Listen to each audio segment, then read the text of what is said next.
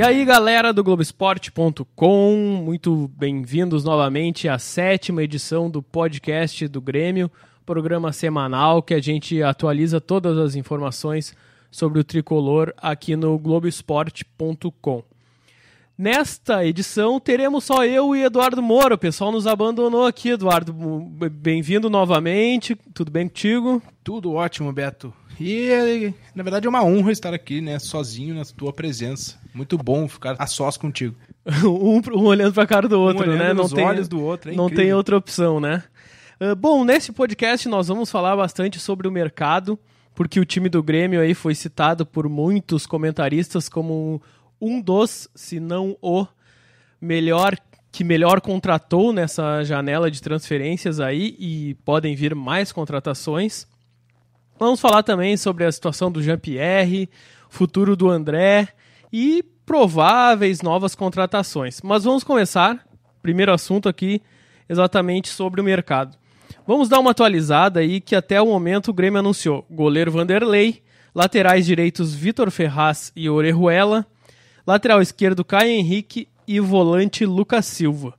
O que faria, o que faltaria, na verdade, para completar essa primeira onda de contratações do Grêmio, acredito que seja um meia e mais um atacante, né, Eduardo? O Renato até andou falando que, que a principal busca do Grêmio no momento é pelo centroavante, já que ele perdeu o Pedro para o Flamengo.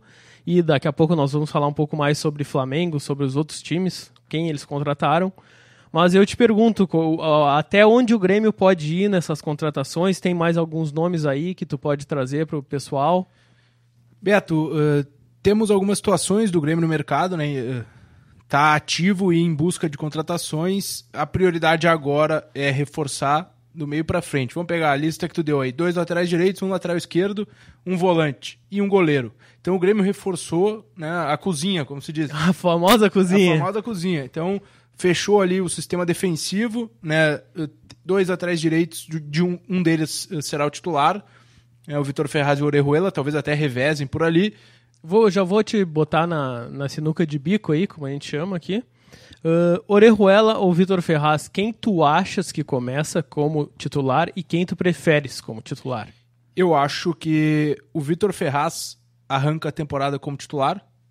Assim, e quando falo arranca, não necessariamente uh, no gauchão, mas quando os, os, principais jogos ali, final do, o final do turno do, do Campeonato Gaúcho, né, as fases de mata-mata, até onde o Grêmio chegar, e Libertadores, eu acho que vai ser o Vitor Ferraz, o, o nome a sair na frente, na lateral direita, digamos assim. Uh, entre os dois, eu tenho minhas dúvidas realmente. Uh, Para não ficar em cima do muro, eu vou dizer o Orejuela, porque é mais jovem, embora uh, venha de só uma temporada aqui no futebol brasileiro, né?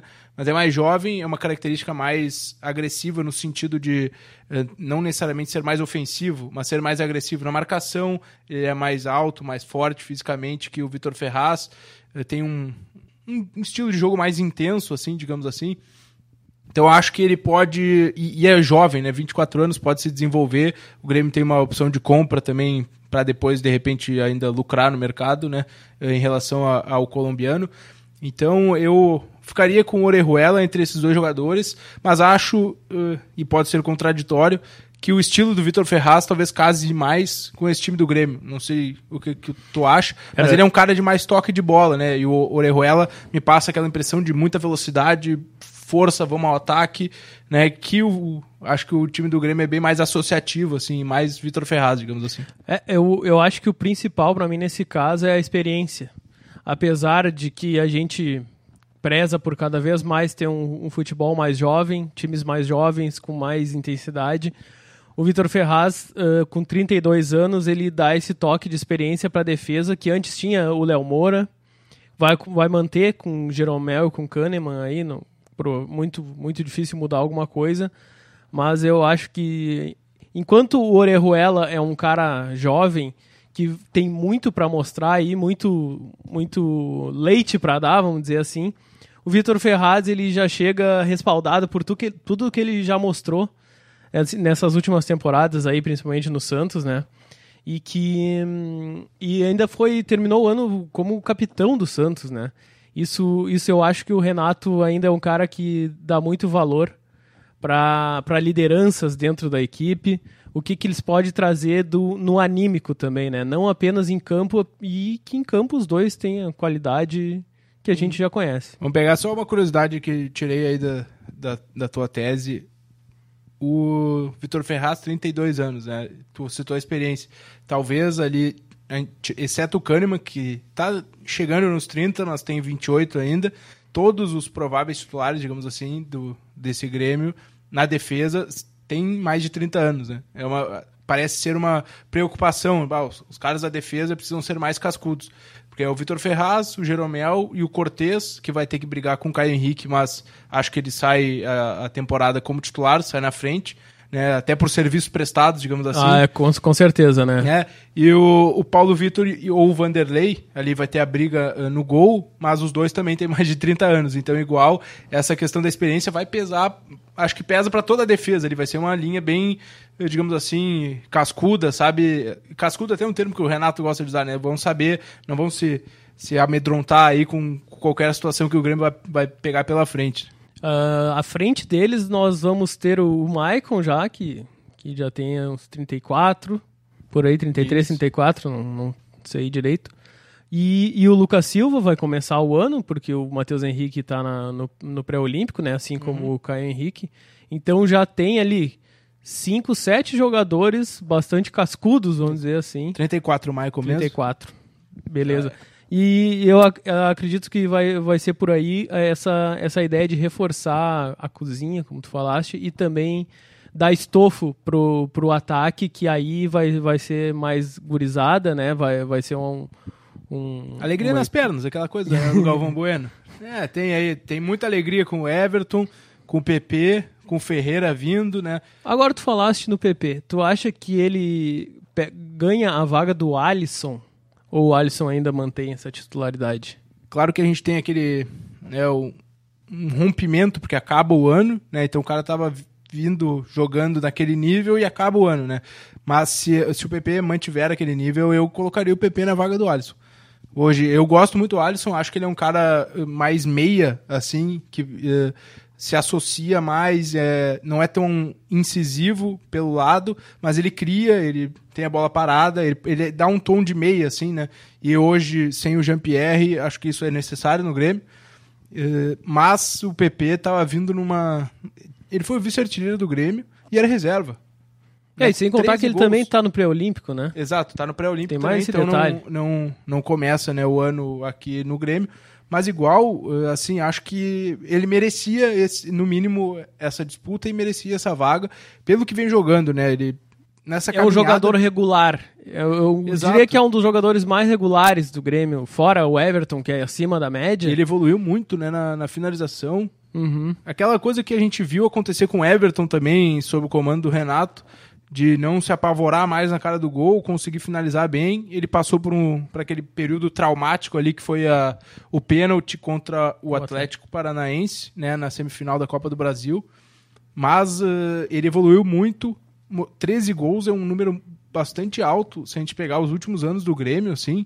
Não são muitos jogadores que passam de 12, 13 gols. E sem contar que era reserva, né? Exato, sem contar que ele joga bem menos minutos, né? Então, eu daria, assim, uma, mas daria uma olhada no PP, assim. E, por exemplo, se a gente pegar que o Jean-Pierre tá fora, e a gente vai falar depois, mas por tempo indeterminado, a gente não sabe quando o Jean-Pierre estará em condições para voltar a jogar.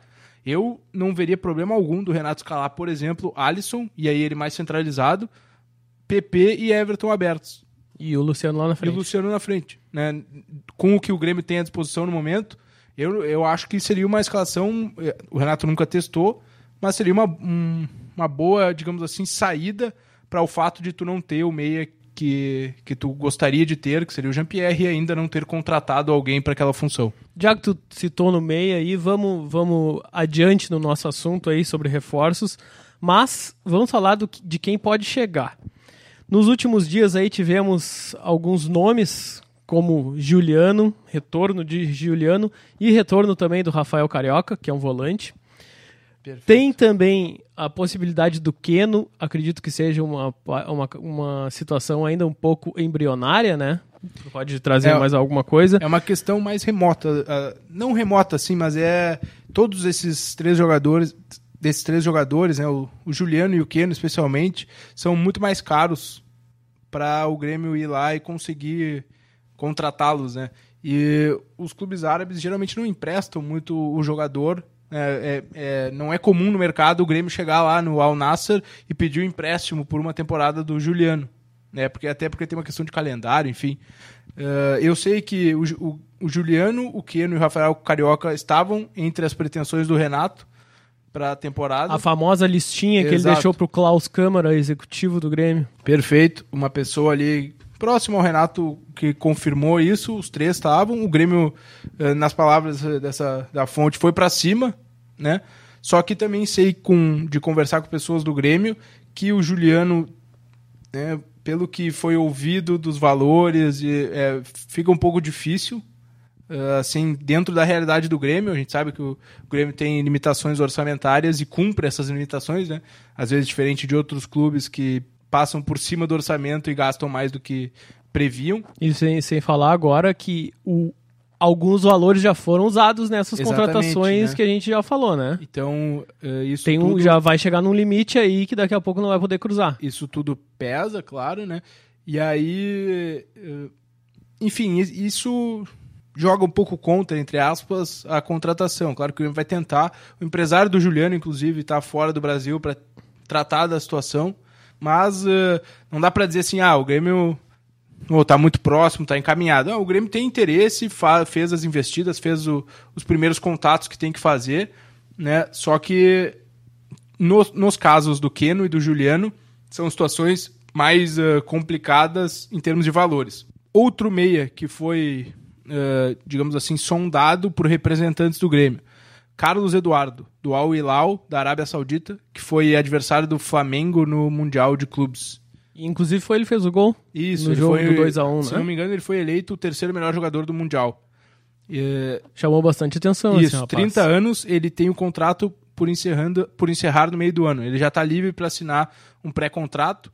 O Al Hilal tentou a, a renovação uh, né, de, dele e não os valores não foram muito bons para o jogador.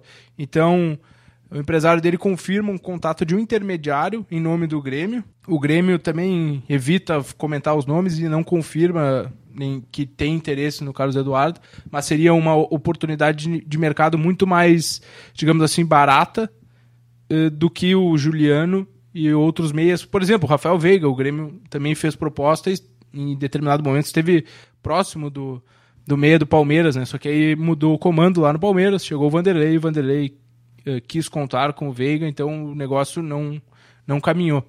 Mas aí nesse caso do Carlos Eduardo, o Grêmio uh, esperaria esse, esses seis meses do pré-contrato ou tentaria essa liberação imediata? É, me parece que tentaria, eh, até por formar o elenco agora e o Renato deixar claro que a prioridade é buscar um meia e um atacante, né, reforçar o setor ofensivo eu tentaria a liberação né, imediata. Isso envolveria alguns valores, mas enfim, não seria o mesmo que né, liberar o Juliano, que tem contrato até 2021. Mas enfim, é, essa é uma situação embrionária, né, que houve uma sondagem ao, de um intermediário ao, ao representante. Né? Não é o Grêmio com o Al Hilal ou né, com, com o, o empresário do jogador. Uh, agora que uh, mais um assunto de meia que surgiu aí, que até estava esquecido esse assunto, que o Renato falou na entrevista coletiva sobre o Thiago Neves. Tava meio esquecido esse nome, uh, não, não, não vai ficar no Cruzeiro, rebaixado. Agora ressuscitaram o Thiago Neves no assunto e o Renato foi para cima, esbanjou elogios e nós vamos ouvir o que que o Renato falou sobre o Thiago Neves aí que daqui a pouco pode ser mais um meia para ser contratado pelo Grêmio. Thiago Neves, é, eu tive o prazer de, de trabalhar com ele no, no Fluminense. É um jogador que eu admiro, sim, como jogador, como pessoa. É um jogador que ele se encaixa, sim, em qualquer grande clube.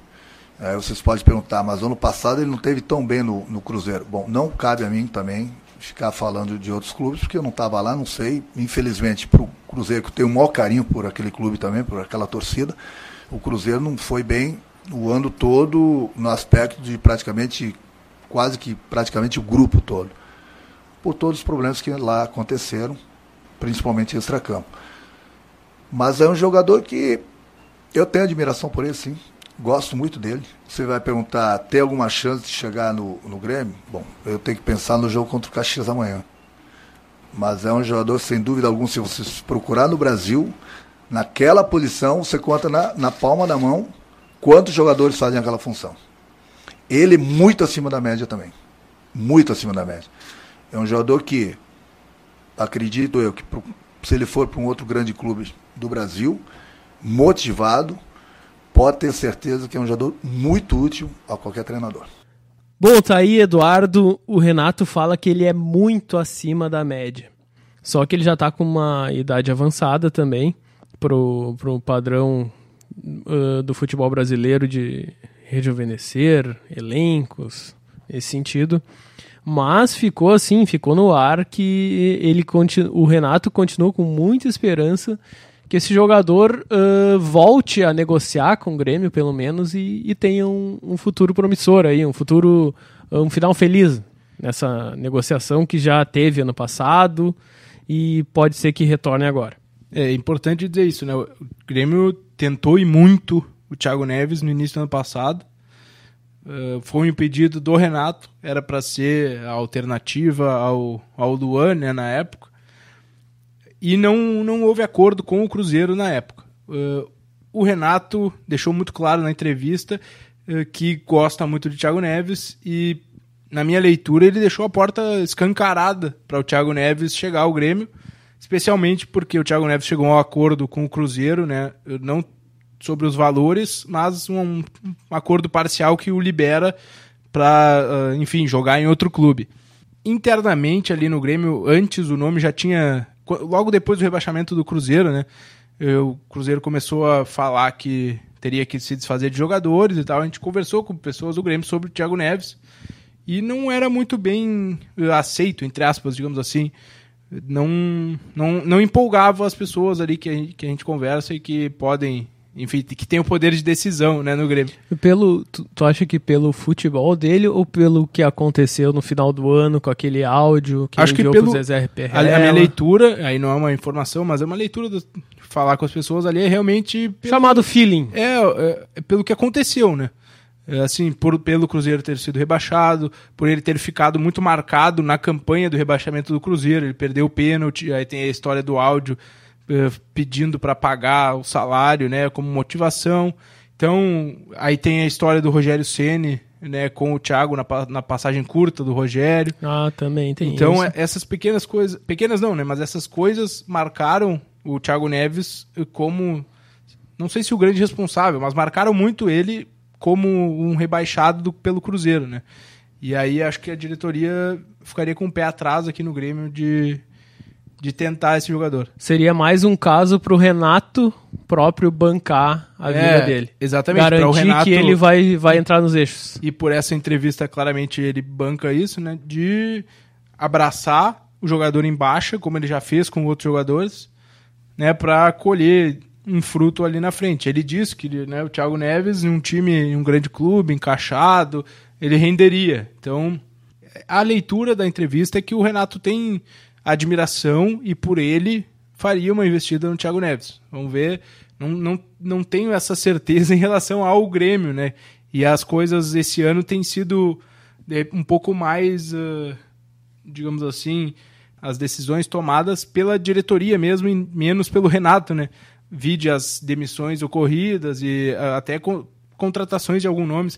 Uh, por exemplo, ano passado o Renato, depois de uma coletiva, disse que o Grêmio não buscaria goleiro. Ele disse com essas palavras. E o Grêmio contratou o Vanderlei. Né? Ok que ali ainda havia competição em andamento, por exemplo. Sim, e aí sim. ele tinha que dar uma moral pro, Vander, pro Paulo Vitor, perdão. Então é, é até uma questão de gestão, de falar para dentro do vestiário. Mas o fato é que o Grêmio né, contratou um goleiro para esse ano. Essa contratação do Vanderlei tem um quê de pressão interna, política, de torcida. De torcida, né? Nem tanto de, de uma vontade do treinador, né? É, de, e também de, de ambiente, né? De, de, o Paulo Vitor entra em campo sempre com uma carga que é complicada, né? Por causa da relação estremecida com a torcida. Então, É aquela coisa que o presidente Romildo e o André, e o André não, desculpe, o Renato falam sobre o André, que traz toda uma, né, uma tensão, a torcida já entra meio ali braba com o time porque tem esse ou aquele jogador. E aí a vaia já vem, vem a O galope. cara já tá predisposto a vaiar antes mesmo da bola rolar. Exatamente. Bom, Eduardo, uh, nós vamos falar também sobre a. fazer uma certa comparação do Grêmio com os outros principais times do Brasil aqui e suas contratações para a temporada, porque a gente viu muito, muitos comentaristas falando que o Grêmio fez, fez a- as melhores escolhas no mercado para as carências que tinha. Eu fiz uma breve lista aqui e isso pode mudar de acordo com os dias aí que o nosso podcast tem, tem sua vida útil aí de, de alguns dias. Ah, por exemplo, o Flamengo contratou cinco jogadores. O Palmeiras ainda não anunciou ninguém, só, só retornos e liberações. Corinthians contratou quatro jogadores. Inter contratou cinco jogadores. Atlético Mineiro, seis jogadores. Fluminense, oito jogadores. Bahia, seis jogadores. E Bragantino, seis jogadores. Eu coloquei o Bahia e o Bragantino aí por, mais por uma questão de quantidade e de, sur- de surpresas do mercado do que por, por estar à altura do- desses outros Por brigar, clubes. né, no mesmo patamar desses outros clubes. né? Exatamente. Vamos citar aqui alguns dos jogadores contratados por esses clubes. Flamengo trouxe Pedro Rocha, Michael, Thiago Maia, Gustavo Henrique e o Pedro. É um, um quinteto e tanto, né? É, é, já começando a comparar então, Vamos lá, vamos lá. comparando com o Grêmio, é, acho que todas as contratações do Flamengo caberiam no Grêmio. Ah, não há dúvida. Não Né? há A, dúvida. o- o- a grande diferença é que Talvez o único que não chegaria para ser titular é o Gustavo Henrique, Exato. por ter E aí, Kahneman e Jeromel. a, a, a diferença na análise né, é que o Grêmio foi, eh, tinha necessidades que eram algumas pontuais até e cumpriu essas necessidades com jogadores dentro do modelo, né, dentro do modelo e jogadores que assim espera-se que sejam titulares do Grêmio. Eu acho que nenhum desses jogadores que o Flamengo contratou arranca a temporada como titular. Ah, tem esse detalhe, né? Talvez o Pedro. Talvez o Pedro, Porque o mas- Gabigol ainda tá em negociação, né? Daqui a É, o pouco ele Gabigol- fica também. se o Gabigol, por exemplo, fica, eu acho que o Jesus. Eu acho, né? Tô aqui muito longe, mas me parece que o Jesus vai começar a temporada com o mesmo time que acabou ano passado, né? Foi campeão de tudo, Sim. jogou bem aí, aqui e ali, enfrentou o Liverpool, então me parece que aquela é a escalação. E não saiu ninguém. E não saiu ninguém. Então esse, esse quinteto é muito bom, óbvio. Todos os outros 19 clubes do Brasil, talvez eles, eles seriam titulares absolutos. O lance é que no Flamengo, eles chegam como alternativa no banco, inicialmente. E o Grêmio tem jogadores, um dos laterais direitos, até por necessidade. O Caio Henrique tem nível de, de, de ser titular, embora vá brigar com o Cortez. Né? Então, o Vanderlei tem nível eh, de titularidade e briga muito eh, fortemente. eh, briga não, mas ele chega com talvez um status de resolver o problema, entre aspas. Um problema que o Grêmio, assim, sofreu ano passado. O Paulo Vitor não fechou o gol, aquela coisa, né, de fazer grandes defesas nos jogos que, que eram precisou decisivos, assim, dele. que precisou, né? E essa era a reclamação da torcida, creio. Então, o Vanderlei chega com essa missão, mas também com esse estofo de já ter feito isso pelo Santos. Uhum. Vamos, vamos dar prosseguimento aí a alguns jogadores contratados pelos outros clubes. Corinthians contratou o Luan do Grêmio. O Cantijo, é colombiano, né? Isso. O Davó, que é uma promessa do Guarani. E o Sid Clay, lateral esquerdo, que foi repatriado aí. Esse nome é maravilhoso da avó. O Inter trouxe Musto, Rodinei, Moisés, Thiago Galhardo e Marcos Guilherme. O Palmeiras tem essa briga com o Corinthians para contratar o Rony, do Atlético Paranaense. Talvez seria um, um- um grande nome que, que não, não foi para o Flamengo, digamos assim Exatamente, é. aqui no futebol brasileiro.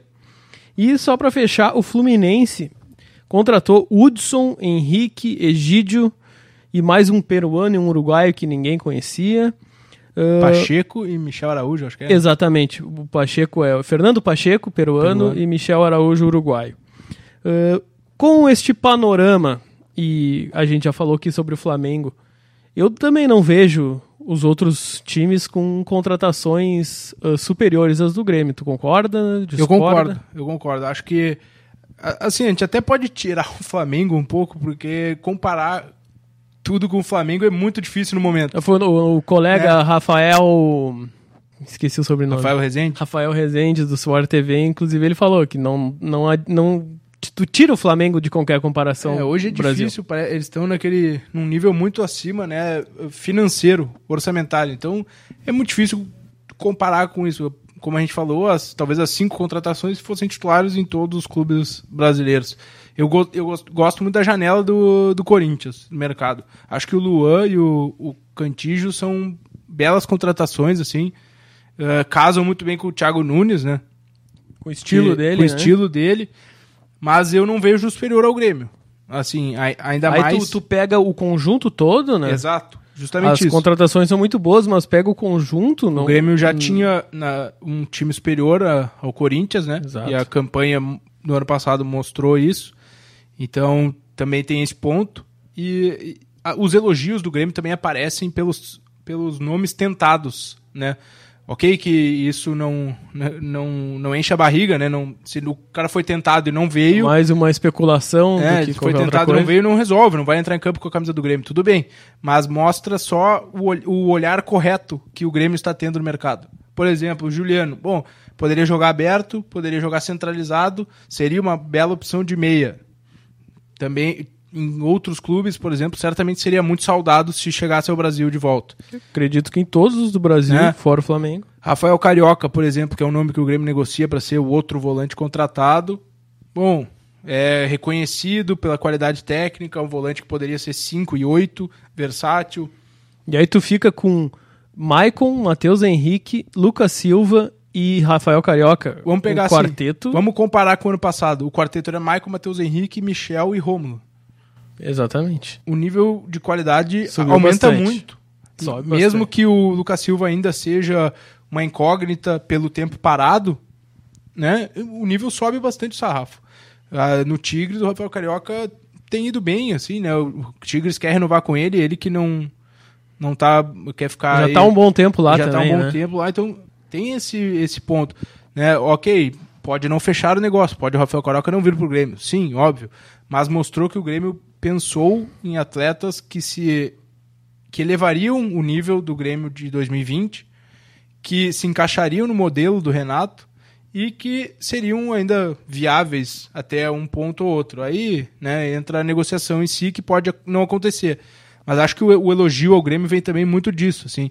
Foi, por exemplo, em outros momentos, talvez a gente não pensasse que o Caio Henrique pudesse ser contratado pelo Grêmio.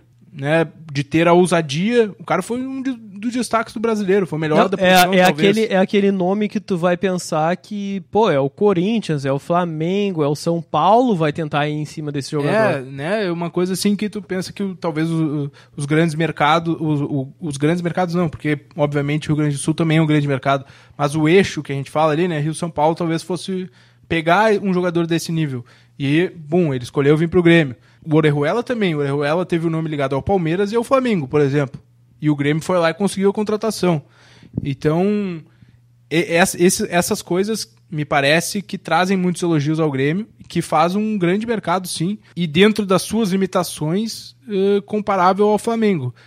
Óbvio que o Flamengo tem um outro nível, tem um time que foi campeão de tudo ano passado e tem muito mais dinheiro, né? E, portanto, está acima. Contratou o grande, um dos grandes destaques do Brasileirão, né? O Michael. Então a gente não pode comparar, não tem como bater o mesmo nível assim, mas acho que dentro das suas limitações o Grêmio fez uma grande janela mesmo. Mas aí, podendo comparar com Palmeiras e com São Paulo, por exemplo, o São Paulo não contratou ninguém, só. Tipo, tinha o Vitor Bueno por empréstimo, Uhum. contratou o- o Vitor Bueno definitivo. O, o Palmeiras re- re- simplesmente teve emprestados que retornaram, mandou meninos, embora né? uma legião de jogador e pode ser que contrate o, o Rony. É, e tem Ah. alguns meninos que, É, o que Gabriel subiram, Veron, Gabriel por Veron, que é o exemplo. grande nome, né, Isto. do Mundial Sub-17. Mas assim, é mais uma questão de ajustar o time que, em tese, está pronto. O Grêmio está buscando os, as carências que, que precisa suprir para ficar pronto, como o Renato e o presidente Romeu do Bolzan Júnior falam que o Grêmio tem que encorpar. E, e esses nomes o Grêmio. muito bem o, o que precisa, né? Não, pegamos outro exemplo aí, citou o São Paulo e o Palmeiras, né? O Santos não contratou quase ninguém também. Também. tem o Madison também. na troca com o Grêmio, tem o Raniel na troca com o São Paulo. E fica por aí. Tô vendo aqui no Vai Vendo, Globoesporte.com e fica por aí. Tem, tem uma especulação né, do Quaresma, o português, mas nada que tenha ido pra frente. E aí, ok, chega um, um técnico novo, Gesualdo Ferreira, que pode, ali, né, com o seu modelo, com o seu estilo de jogo, dar uma resposta com os jogadores que estão lá. Mas também não, o Santos não fez grandes buscas no mercado, assim como esses outros clubes que a gente citou. O que eu achei legal nesse início de ano de, de contratações de mercado é que a gente vai ver um campeonato brasileiro bastante mudado, os elencos muito diferentes. Teve, teve muita, muita contratação, muita negociação, muita troca de jogadores entre os clubes. E, e vai, ser, vai ser muito legal de, de acompanhar a partir de agora, do, do gauchão, dos estaduais, Libertadores, esses times evoluindo e mostrando o que, que eles puderam ahn, angariar ah, Eu- de, de qualidade eu ao tenho- longo do ano. Tenho curiosidade com o Bragantino. Exato. Porque acho que ali, levando em conta as limitações, algo que a gente falou, né, da relação Grêmio-Flamengo, eh, a relação Bragantino e restante, ele fez um, um senhor mercado. Contratou o Arthur, foi o destaque, né, do Bahia no Brasileirão. Pagou 25 milhões, 20 pelo milhões. Arthur. Tem o Tony Anderson, que é, não, não teve um grande destaque nem em Grêmio nem Atlético, mas era um jogador promissor. Lua Cândido chegou. Então eu acho que eu tenho curiosidade, especialmente, de ver o Bragantino jogar na primeira divisão, com algumas novidades que eles foram buscar no mercado. É, vai ser bem interessante de acompanhar o Bragantino. Eduardo, vamos chegando ao fim, vamos encerrando, na verdade, o nosso, o nosso podcast com um assunto que agora virou mais um, ganhou mais uma página aí no, no contexto do Grêmio, que é o Jean-Pierre. Ele está há quatro meses sem jogar. O Grêmio divulgou nota oficial que esclareceu muito pouco, vamos dizer assim, só disse o que realmente aconteceu com o jogador, não deu prazo para ele voltar. O jogador fez desabafo no Twitter, apagou, depois colocou outra coisa por cima. E o Renato, não digo que largou uma bomba, mas ele deu um cutuco no jogador ali. Ele falou que vai conversar com ele. Ele- esse problema na coxa direita vai se estendendo aí e, e não tem perspectiva de volta do GPR. E o Renato falou que ele tem culpa no cartório. Vamos ouvir esse áudio aí, depois a gente fala sobre esse assunto. Ele sabe também, acima de tudo, que tem culpa no cartório. Ele também sabe. Então, não adianta a gente ficar aqui falando disso e daquilo. Eu vou conversar com ele. Já falei com ele hoje na frente do grupo. Vou ter uma conversa reservada para ele. Ele sabe o quanto ele é importante. Ele sabe o quanto eu briguei para trazer ele aqui para cima. Ele renovou e fez um grande, tem um grande contrato, muito bom contrato dele. Foi renovado merecidamente, entendeu? Então a gente precisa do Jean dentro do campo. A gente quer ajudar o Jean. O Jean também precisa nos ajudar. Bom, tá aí o Renato falando sobre a culpa no cartório do GPR. A gente sabe o que é essa culpa no cartório, Eduardo. A gente tem uma ideia, o que, que pode ter acontecido e o que, que a gente prevê para esse jogador ao longo da temporada. Prever é bem difícil, Beto, porque até agora não há né, previsão de retorno do GPR. Eh, ele, a nota do Grêmio disse que houve um ede- uma regressão e um edema detectado né, no retorno dele.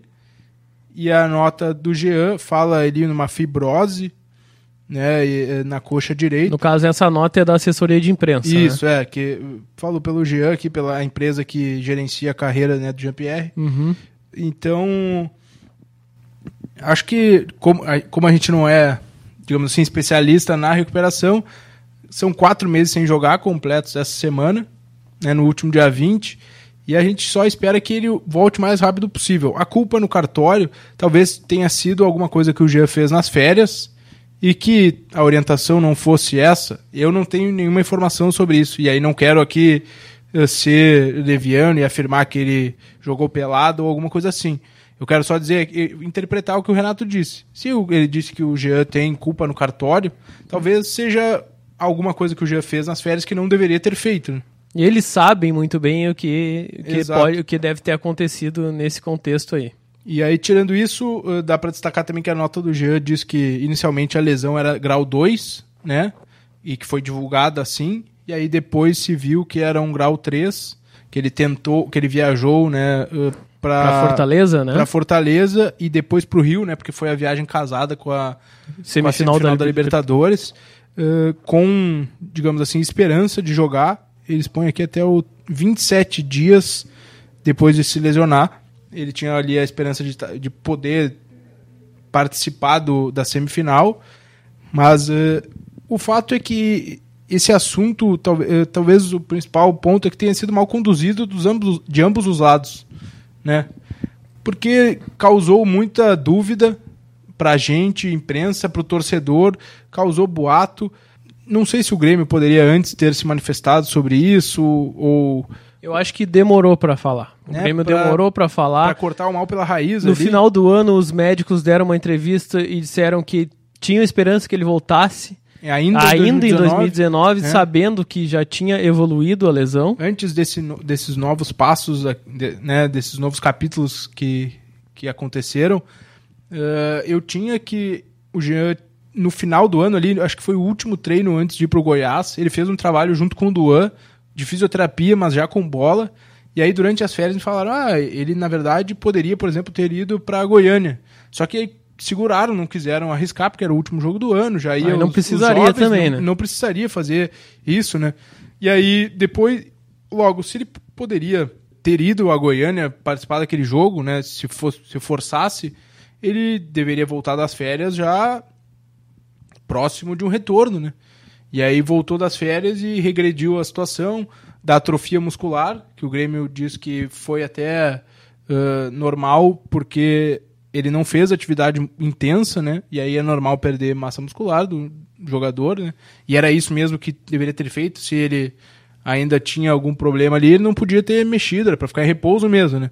Isso até perguntei num contato com o médico, ah, mas quanto tempo uma pessoa normal ganha massa, né? Porque haviam me dito que era só ganhar massa muscular e aí ele estaria pronto para né, pra participar dos treinamentos. Ele disse: "Ah, não dá para comparar, o atleta ganha muito rápido, tá lá trabalhando todo dia, né? A pessoa normal não tem essa rotina, então é diferente. Então não até nisso assim eles não não dão prazo para dizer ah, a ele vai- palavra é brevemente, né? Esse É. brevemente não, não tem como definir.